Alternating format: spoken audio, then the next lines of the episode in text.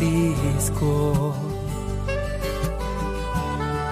trovador de mi pueblo,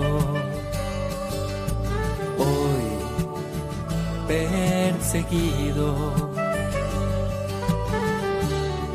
por servir al Señor. Comienza Francisco y Clara, Camino de Misericordia, un programa dirigido por Fray Juan José Rodríguez. A la dama pobreza, para poder estar más cerca de Dios. Yo,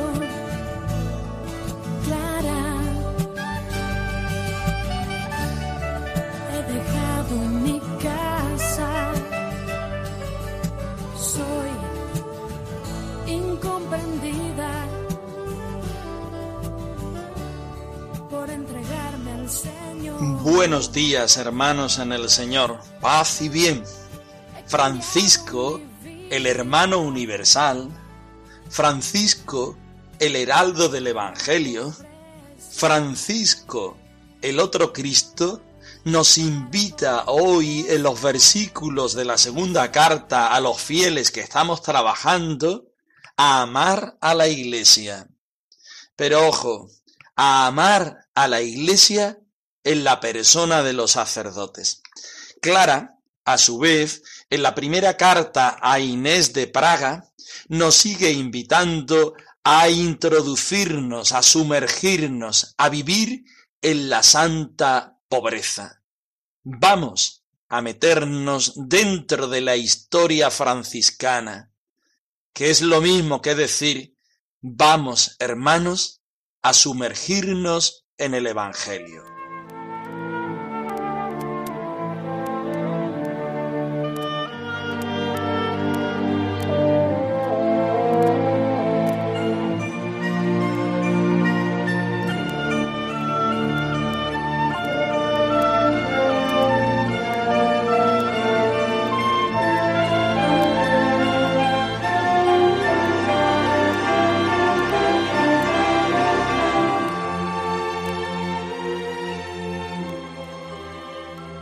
Del Evangelio de San Mateo. Preguntó a Jesús un fariseo, Maestro, ¿cuál es el mandamiento mayor de la ley?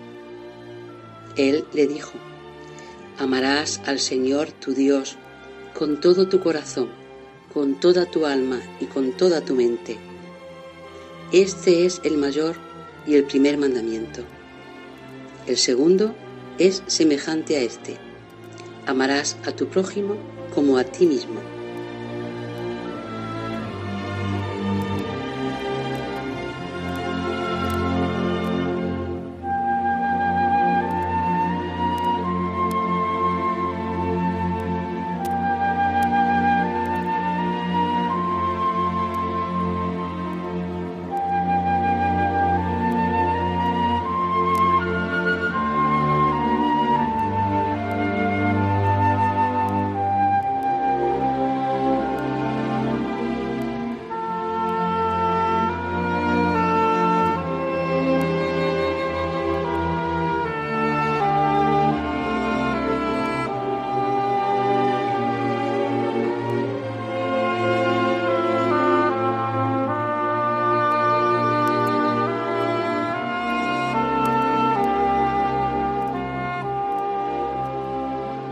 Francisco nos está ofreciendo una catequesis para que nosotros, fieles de Cristo, seamos capaces de sentirnos invitados a ser evangelios vivos y vivientes. Y Francisco de Asís no puede más que recurrir una y otra vez a los pilares fundamentales de la cristiandad. Hoy el amor a la iglesia en la persona de los sacerdotes. Vamos a escuchar el texto. Estamos en los versículos del 16 al 21. Tus manos que acogen a los pobres y parten su pan con el mendigo. Yo quiero también amar a todos ya puedes, Señor, contar conmigo.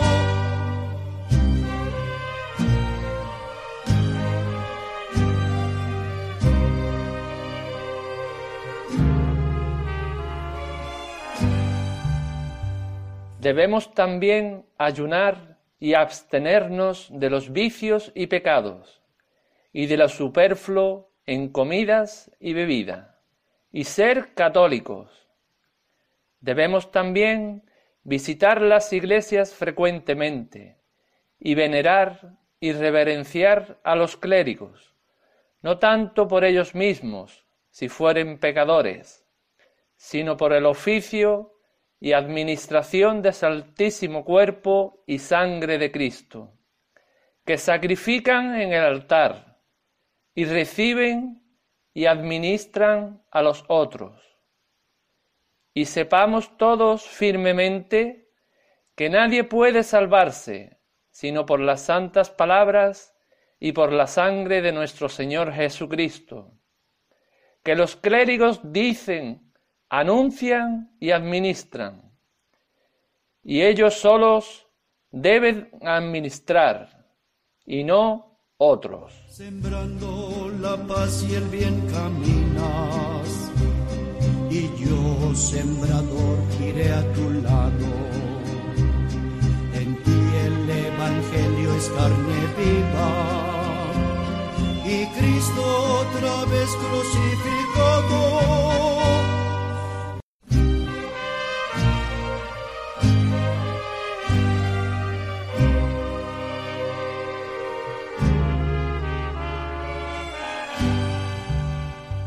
Francisco quiere ser un hermano de penitencia. Y para ser hermano de penitencia tiene que cumplir lo que dice la Santa Madre Iglesia. Debemos ayunar y abstenernos de los vicios. Empieza el versículo 32. Porque para la Iglesia hacer penitencia significa orar, dar limosna y ayunar. Y Francisco invita a todos los fieles a entrar en esta praxis penitencial. Pero no solo hay que ayunar y abstenerse de los alimentos, sino sobre todo y ante todo de los vicios y pecados y de la demasía del comer y beber, y ser católicos. Y avanza diciendo, debemos asimismo visitar frecuentemente las iglesias. Pues claro que sí. Es que un cristiano tiene que ser religioso, religarse con lo que es nuestro y venerar y reverenciar a los clérigos. Aquí ya empieza a tratar el tema fundamental de esta parte de la carta a los fieles. Reverenciar a los clérigos. ¿Por qué?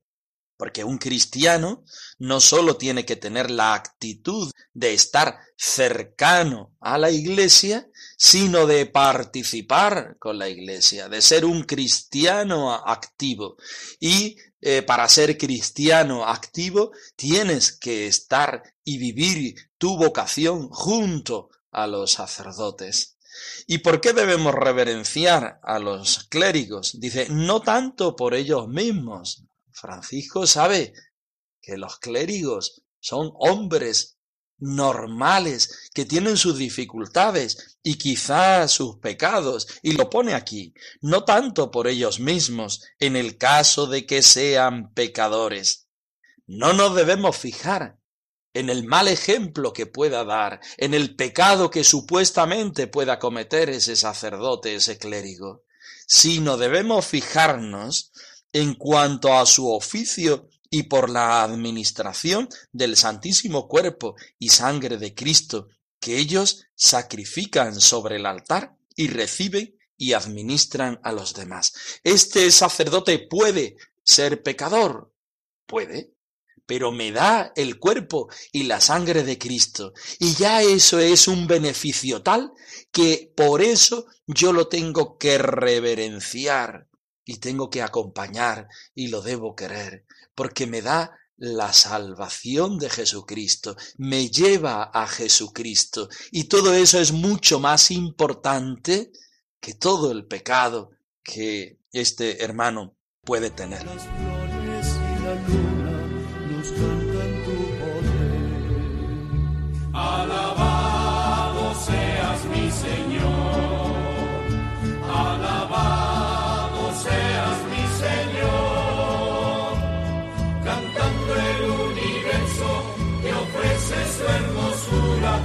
Pues toda criatura es cántico de amor, pues toda criatura es cántico de amor. Y avanza en el versículo 34.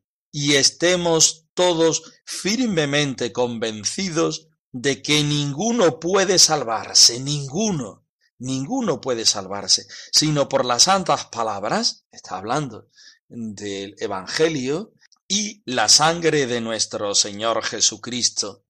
¿Y esto quién nos lo propicia? ¿Quién nos regala las palabras del Señor? ¿Quién nos explica el Evangelio? ¿Quién puede darnos el cuerpo y la sangre de Cristo sino los ministros, los clérigos, los sacerdotes, los obispos? Por tanto, nuestra actitud como cristianos, como cristianos de verdad, debe ser, en principio, la de ser hombres y mujeres penitentes. La penitencia, decimos muchas veces, no significa meterse el chino en el zapato, no significa hacerse daño a sí mismo, no significa hacer unas prácticas que lejos de convertir nuestro corazón, lo que hacen es inflamar el ego. La penitencia, las obras de penitencia que el Señor y la Iglesia quiere son que ayunemos de los manjares del cuerpo, pero también de aquellos otros vicios y pecados que por debilidad tenemos, y recurrir a la Iglesia, esta Iglesia que es santa, porque en ella está Jesucristo, aunque llevada por hombres y mujeres que pueden ser, y de hecho son pecadores. Y entre ellos los sacerdotes también pueden ser pecadores, también de hecho lo son, pero no debemos quedarnos en el pecado de ellos, sino en el valor, en el tesoro, en la gracia, en la vida que ellos nos dan, que son la palabra del Señor y el cuerpo y la sangre de Cristo. Basta con amar basta con sentir que el amor es fuente de plenitud para el corazón. Basta con amar, basta comprender que la vocación más perfecta y pura es el amor.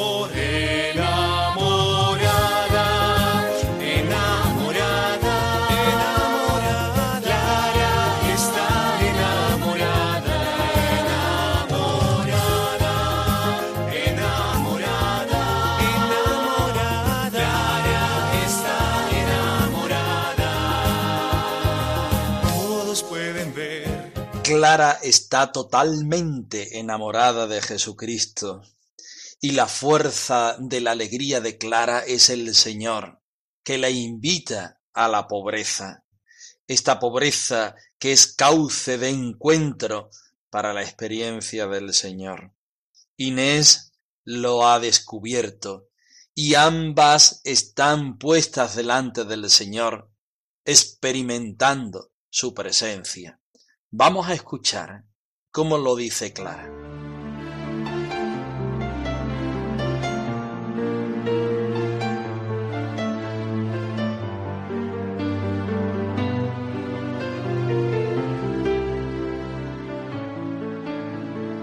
Hoy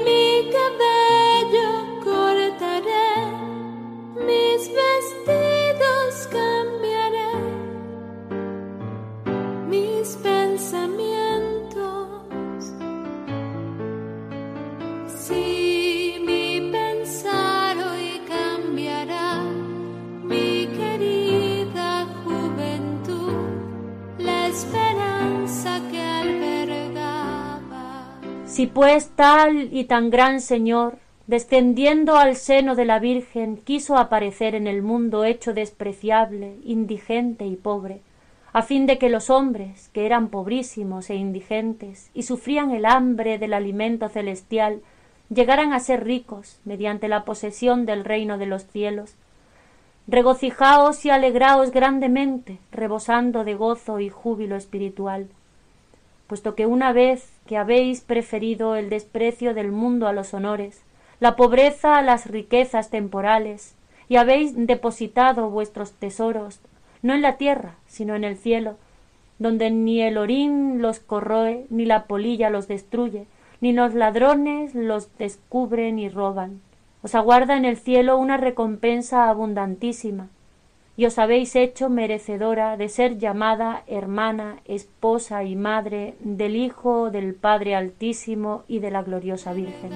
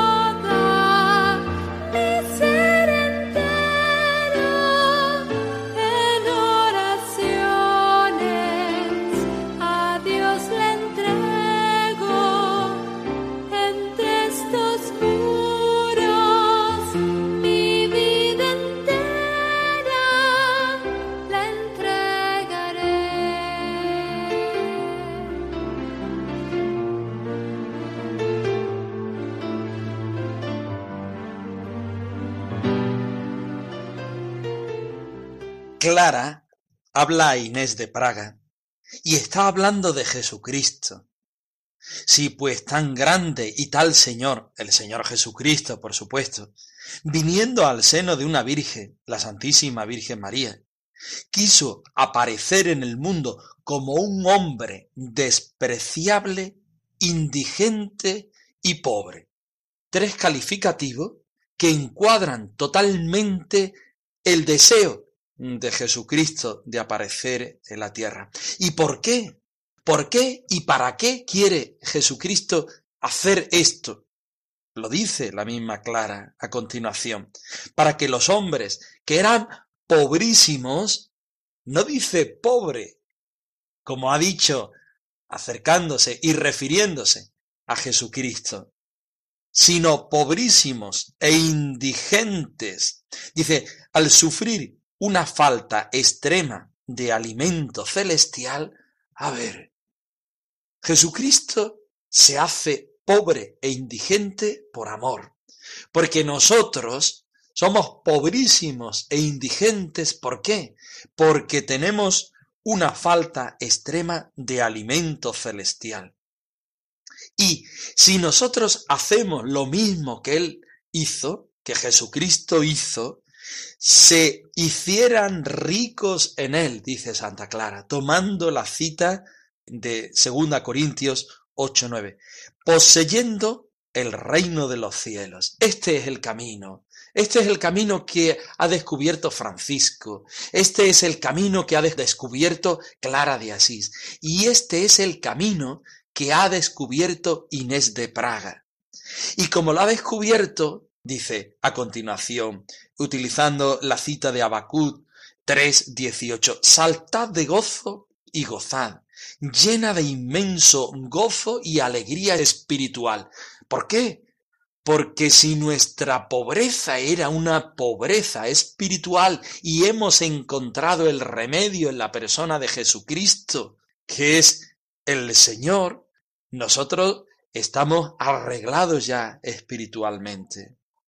Y si nosotros nos damos cuenta del movimiento, de la acepción, del deseo, del compromiso de Jesucristo, ahora nos queda hacerlo. Pues, dice el versículo 22, pues al preferir vos el desprecio del mundo a los honores, la pobreza a las riquezas temporales, el guardar cuidadosamente los tesoros, no en la tierra, sino en el cielo, donde no los corroe la herrumbre, como dice Mateo 6, 20, ni se los come la polilla, ni los ladrones los destierran y los roban, es muy grande vuestra recompensa en los cielos. Es que no solamente vais a ser ricos espiritualmente, sino además vais a tener la vida eterna en el cielo, como lo testifica Mateo 5:12. Y habéis merecido dignamente,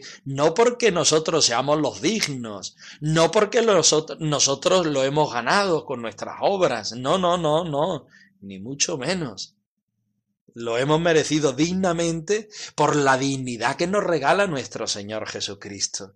¿Y a qué hemos sido llamados por esta dignidad no nuestra, sino de Jesucristo? Dice, ser llamada a ser hermana, esposa y madre del Hijo del Altísimo Padre y de la gloriosa Virgen.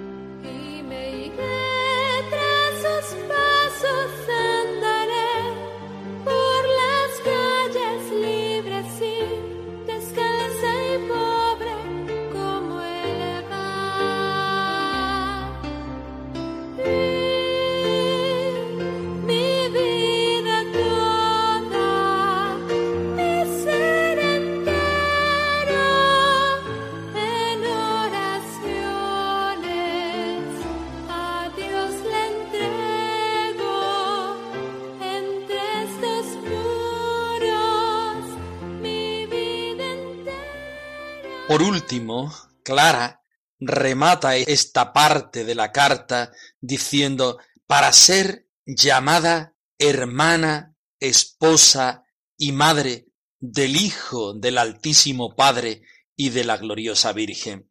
Esta cita la toma de la segunda carta de Corintios 11.2, también de Mateo 12.50, y es algo que también toma de San Francisco, de la segunda carta a los fieles que estamos trabajando, se adelanta según nuestro programa, porque Francisco lo explica y se conoce que los hermanos y hermanas de aquel tiempo lo conocían de tal manera que Clara no necesita explicarlo.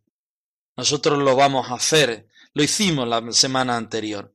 Ser llamada hermana de nuestro Señor Jesucristo, tanto Francisco como Clara de Asís reconocen que Dios es Padre y por tanto nosotros somos hermanos en Jesucristo, en el hermano Jesucristo. Pero no solo eso, sino también esposa.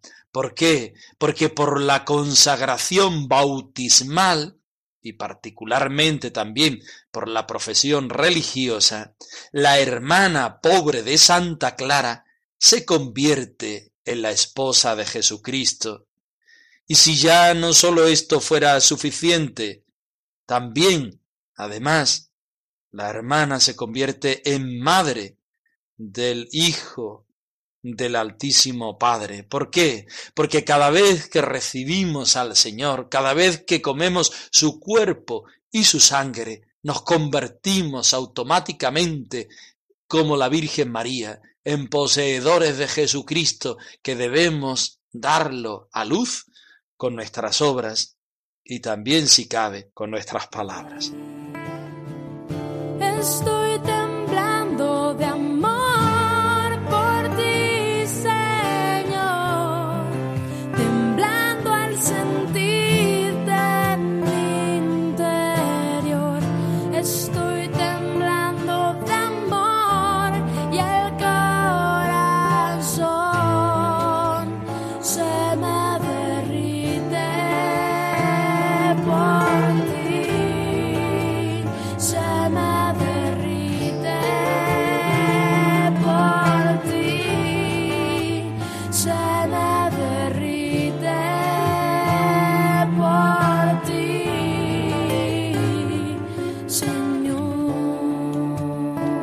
Francisco y Clara arroba radiomaria.es, la dirección de nuestro correo electrónico por si quieres ponerte en contacto con nosotros. Nosotros nos despedimos queriendo vivir el Evangelio al estilo de Clara y de Francisco. Os damos su bendición en este día del Señor, al más puro estilo franciscano.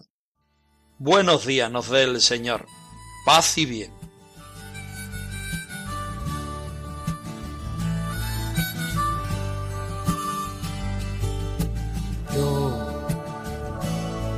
Francisco,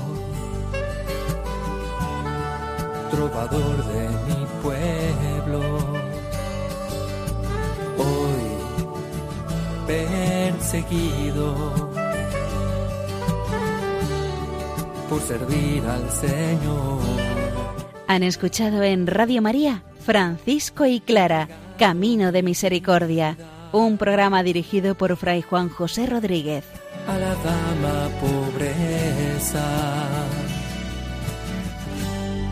Para poder estar más cerca de Dios.